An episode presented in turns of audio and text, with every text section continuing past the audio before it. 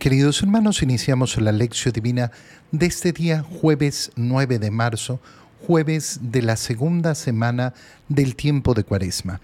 Por la señal de la Santa Cruz de nuestros enemigos, líbranos, Señor Dios nuestro, en el nombre del Padre y del Hijo y del Espíritu Santo. Amén.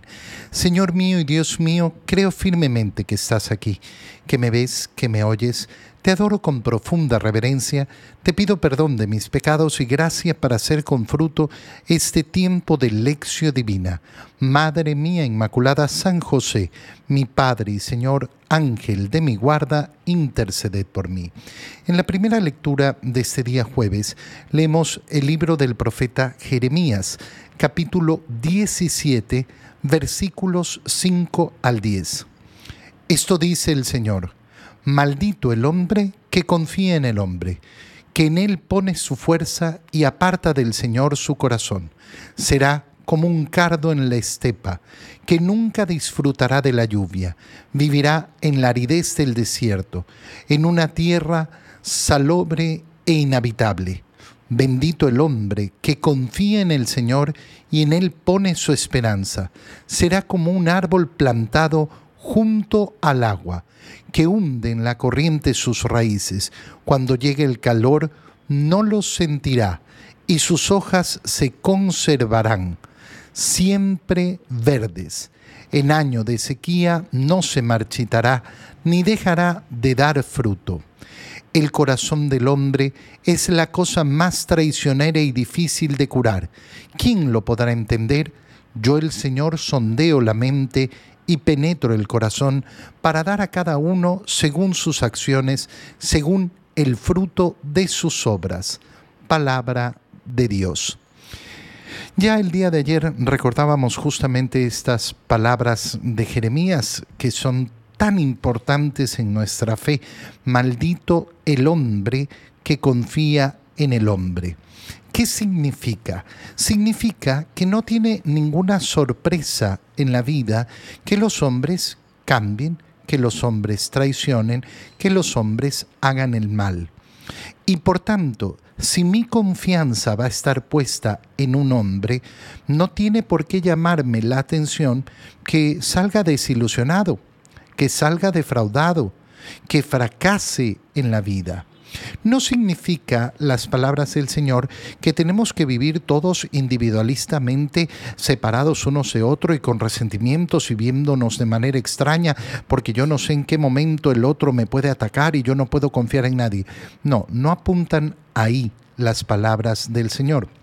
Las palabras del Señor a lo que apuntan es a un hecho sencillo nosotros efectivamente nos relacionamos y nos relacionamos con confianza unos con los otros, pero no es raro ver cómo el corazón de muchas eh, personas queda descorazonado justamente porque es que yo nunca esperaba que me traicionara, es que yo nunca hubiera esperado que esta persona actuara así, es que yo nunca hubiera esperado, o peor todavía, cuando vemos cómo la fe de una persona desaparece por la culpa de un hombre.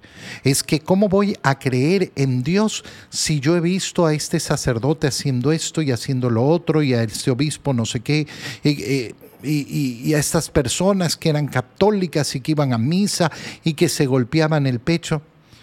La fe no está sustentada sobre la santidad de ninguna persona, de ningún hombre y de ninguna mujer en este mundo, sino que se sustenta en Dios. Hacia allá es a donde apuntan las palabras del Señor. En Él pone su, su, fuerza y aparta del Señor su corazón. Es decir, esa confianza en una salvación humana, en un bienestar humano y no efectivamente en eh, eh, la firmeza de la promesa del Señor. ¿Qué ocurrirá con esa persona que confía, que pone su confianza, su fe en, eh, en, otro hombre? Bueno, será como un cardo en la estepa, nunca disfrutará de la lluvia, vivirá en la aridez del desierto y, en, y, una tierra de seca e inhabitable. ¿Qué quiere decir? Fíjate en la frustración de tantos corazones. corazones frustrados, frustrados, frustrados, frustrados. Hoy día podemos ver en la sociedad eh, eh, ese aliciente de frustración. El día de ayer, el día de ayer es un día que muchos utilizan ideológicamente. ¿Para qué? Para mostrar la frustración. Es que yo quiero que la sociedad me dé la justicia y el bienestar absolutos. No existen. La justicia y el bienestar absolutos te los entrega el Señor, son la promesa del Señor. Aquel que pretende tener en este mundo toda la gracia, toda la, eh, toda la gloria, bueno, es que nunca lo va a encontrar y por tanto siempre vivirá con su corazón frustrado. En cambio, bendito el hombre que confía en el Señor y en Él pone su esperanza, porque se enfrentará a las dificultades de este mundo, se enfrentará a las injusticias de este mundo, pero seguirá avanzando, seguirá efectivamente con ese deleite, con ese gozo de saber que confía en el Señor y que no va a salir defraudado. ¿Por qué? Porque Dios es fiel. Cuando eh, eh, cuando llegue el calor no lo sentirá, sus hojas se, eh, se conservarán siempre verdes, nunca dejará de dar frutos. ¿Cuál es el razonamiento que hay detrás de todo esto? Y es lo que continúa en la lectura. El corazón del hombre es la cosa más traicionera y difícil de curar. ¿Quién lo podrá entender? Qué importante es entender que nosotros no somos Dios y no podemos conocer la interioridad del corazón del otro. Con dificultad nos metemos a explorar la profundidad de nuestro corazón y muchas veces, por no decir siempre, tenemos dificultad para entendernos a nosotros mismos. A nosotros mismos. ¿Cómo vamos a pretender conocer la profundidad del corazón de otro hombre? Y entonces, claro, si yo he puesto mi confianza, es como si conociera el corazón del otro hombre. Eh, y, no me doy cuenta de esto que es tan sencillo, que el corazón del hombre es traicionero y difícil de curar. Es, es decir, que cuando me siento traicionado, no es una herida que sana rápido, pero que la traición a la vez es algo tan común, tan común porque efectivamente el hombre está eh, en, medio de esta vida y cambia de parecer y cambia de formas eh, y vienen momentos en que la persona se vuelve, eh, se vuelve loca y comienza a cambiar su forma de actuar, su forma de relacionarse con los demás.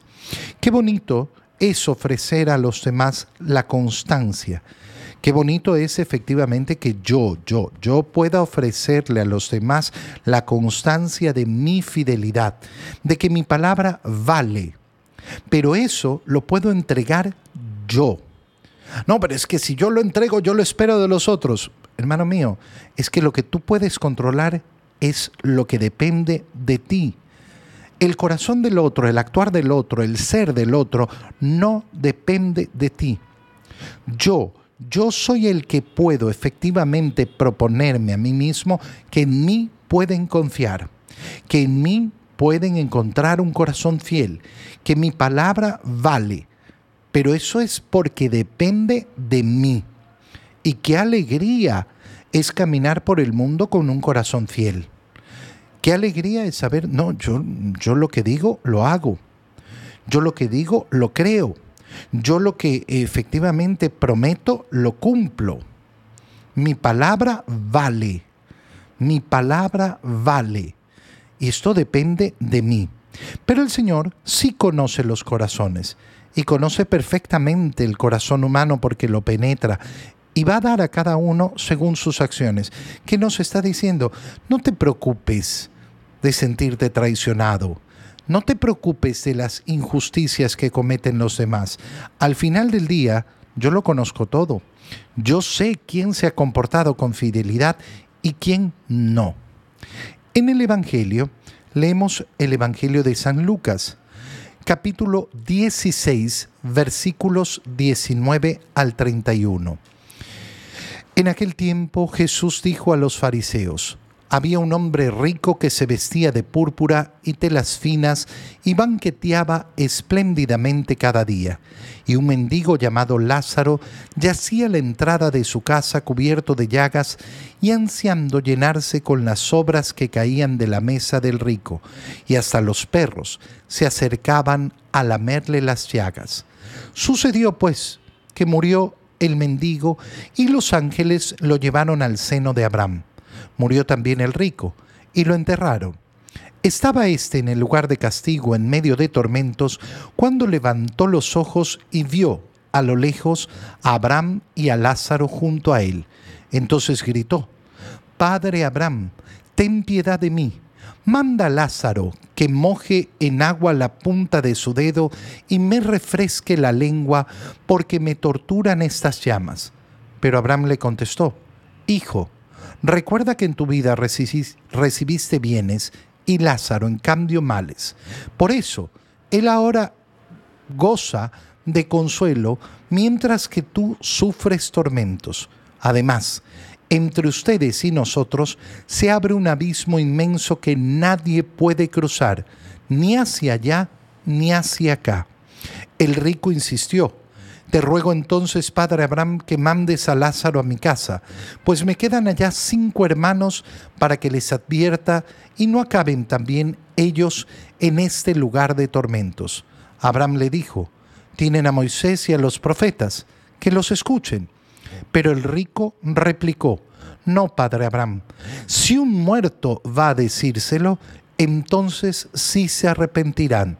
Abraham repuso, si no escuchan a Moisés y a los profetas, no harán caso ni aunque resucite un muerto. Palabra del Señor.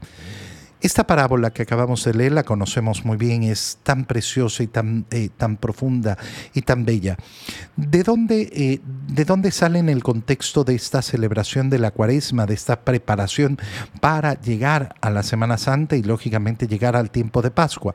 El segundo domingo, ya decíamos, eh, el segundo domingo de cuaresma es está marcado por el recuerdo, reminiscere recuerda. Fueron las primeras palabras que escuchamos el día domingo pasado. ¿Y qué se nos está recordando en este momento? Lo más sencillo que hay que recordar y en lo que nos tenemos que empeñar siempre en estar recordando, que esta vida se acaba que esta vida es temporal, que yo soy peregrino en este mundo. Si yo tomo decisiones para anclar mi corazón en las cosas de este mundo y deleitarme en las cosas de este mundo, bueno, llegará el día en que se acabarán. Y esto es lo que nos cuenta la parábola que Jesús le dice a los fariseos. Había un hombre rico, vestía muy bien, con telas finas y banqueteaba espléndidamente. ¿Qué representa efectivamente ese deseo de vivir en los placeres de este mundo, que no tienen que ser placeres inmensos, ay, yo me paso en Dubái todos los días, no, una vida cómoda, una vida cómoda, donde lo que me interesa es efectivamente tener comodidad, seguridad, eh, tengo mi alimentación, tengo mis vestidos, eh, la gente me ve y me respeta, me, me, me clama y qué sé yo, esa es la vida que ha elegido este rico. Al lado de él, un mendigo llamado Lázaro, que yacía en la entrada de su casa y nos recuerda el Señor entonces cómo la pobreza está ahí, cómo el sufrimiento está ahí, está ahí al lado nuestro. Y si deseamos no verlo, es simplemente porque cerramos los ojos para no verlo. Cubierto de llagas, eh, ansiando llenarse con las obras que caían de la mesa del rico, esa ansia de por lo menos comer las obras, por lo menos, ni siquiera, eh, ni siquiera la gran cosa. Y hasta los perros se acercaban a lamerle las llagas. Nos presenta efectivamente la imagen la imagen que siempre ha estado en el mundo, aquel que disfruta de los bienes de este mundo y aquel que no logra tener ni siquiera lo mínimo, lo básico en este mundo. Pero ¿qué sucede? Estas dos vidas tan distintas, tan diferentes que viéndolas podríamos pensar en este mundo es que pertenecen a dos clases completamente distintas. Son especies distintas. Uno es un rico, el otro es un pobre. Son tan, tan diferentes. Oye, hay gente que se cree esto. Se cree. Se cree efectivamente esto de gente como yo. Gente como yo. Y el resto, ¿no? Los otros los que no son como yo. Pero ¿qué sucede? Que se ecualizan, se ponen a la par y se muestra efectivamente cómo esas dos vidas eran exactamente iguales. ¿Por qué? Porque se muere el mendigo y se muere el rico. Los dos se mueren y se mueren igual. No es que uno se murió más muerto y el otro menos muerto, no, se murieron igual, como todos los seres humanos. Nos morimos todos, exactamente igual.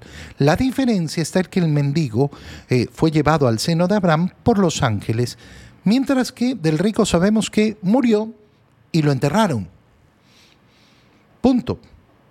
Ahí está posiblemente enterrado en un gran mausoleo, en una gran fosa, eh, para que se vea bonita por afuera, por adentro la misma podredumbre, exactamente la misma. Y estaba en el lugar de castigo, es decir, que no ha sido recogido por los ángeles y llevado al seno de Abraham, sino al infierno, en medio de tormentos. Y levanta los ojos y ve a Abraham y junto a él a Lázaro. Y fíjate bien, porque esto es precioso. Conocemos el nombre del mendigo, Lázaro, pero no conocemos el nombre del rico, porque simplemente murió y lo enterraron. Su nombre habrá quedado efectivamente estampado en la lápida, pero no en el libro de la vida. Y esto nos ha mandado el Señor, que nos alegremos porque nuestros nombres están escritos en el cielo no en una lápida, no en una piedra, no, no, no en, ay, que me recuerden aquí en este lugar. No, no, mi nombre solo en el cielo, eso es lo que me interesa. Y grita, Padre Abraham, ten piedad de mí. Parece que tuviera tanta piedad, tanta devoción. Clama Abraham, pero su corazón no ha cambiado ni un milímetro. ¿Y cómo lo sabemos? Manda a Lázaro. ¿Cómo que manda a Lázaro? ¿Quién eres tú para decirle a Abraham que mande a Lázaro? Tú estás imponiendo tu voluntad sobre Lázaro. Lázaro tiene que servirte. Es, que claro, es eh, el mendigo, yo soy el rico. No, hermano mío, tú estás en el infierno, el otro está en el cielo. Es decir, que en el infierno no hay ni un cambio, porque la oportunidad de cambiar estaba en este mundo. Si no aprovechamos la oportunidad de cambiar nuestro corazón, nuestra mente, en este mundo, no la cambiaremos después de muertos. Manda Lázaro que me sirva, que moje en agua la punta de su dedo. La punta de su dedo, ¿qué, tipo, qué tipo, de frescura le va a dar una gotita de agua en la punta del, eh, del dedo? Sin embargo, esto es para que entendamos la profundidad de la desesperación del infierno. Ese es el gran tormento. Y entonces le dice, no, hijo mío, en la vida recibiste bienes y quisiste gozarlo. Lázaro recibió males, pero ahora vino, ahora vino eh, la hora definitiva. Y entonces él ha recibido el premio y tú, no porque hayas sido rico, sino porque decidiste ignorar al otro, porque decidiste preocuparte solo por ti. Eh, estás en el lugar de tormentos. Y entre ustedes y nosotros hay una distancia que no se puede recorrer. Pero entonces, manda Abraham, manda Lázaro, perdón. Otra vez, manda, mándalo, porque yo lo mando. Mándalo que vaya a avisarle a mis hermanos para que no terminen aquí. Respuesta de Abraham, pero si tienen a, a Moisés y a los profetas, ¿qué más necesitan? Es que eh, si se me apareciera un ángel, entonces yo cambiaría. Hermano mío, el que no cree en la palabra de Dios no cree ni aunque vea un muerto. Fíjate cuántas personas eh, eh, eh, ven cosas terribles, escuchan cosas, padre, es que en mi casa no sé qué, no sé cuánto, y se abrió la puerta y se prendió la luz y, se escucharon los pasos y yo vi unos ojos. ¿Cuándo te confesaste por última vez? Ay, bueno, es que no. Cuando comulgaste por última vez? Ay. Entonces, ¿qué quieres? Entonces, ¿qué quieres? Ni siquiera teniendo estas experiencias terroríficas, decides confiar en el Señor. Entonces no se puede hacer nada. No se puede hacer nada si no hay un cambio profundo en tu corazón. Ni siquiera resucitando un muerto. Porque a mí me basta saber que Cristo murió en la cruz y resucitó. Esa es la victoria que quiero. Te doy gracias, Dios mío, por los buenos propósitos, afectos e inspiraciones que me has comunicado en este tiempo de lección divina. Te pido ayuda para ponerlos por obra. Madre mía Inmaculada San José, mi Padre y Señor, Ángel de mi guarda, interceded por mí. María, Madre de la Iglesia, ruega por nosotros. Queridos hermanos, que tengan un feliz día.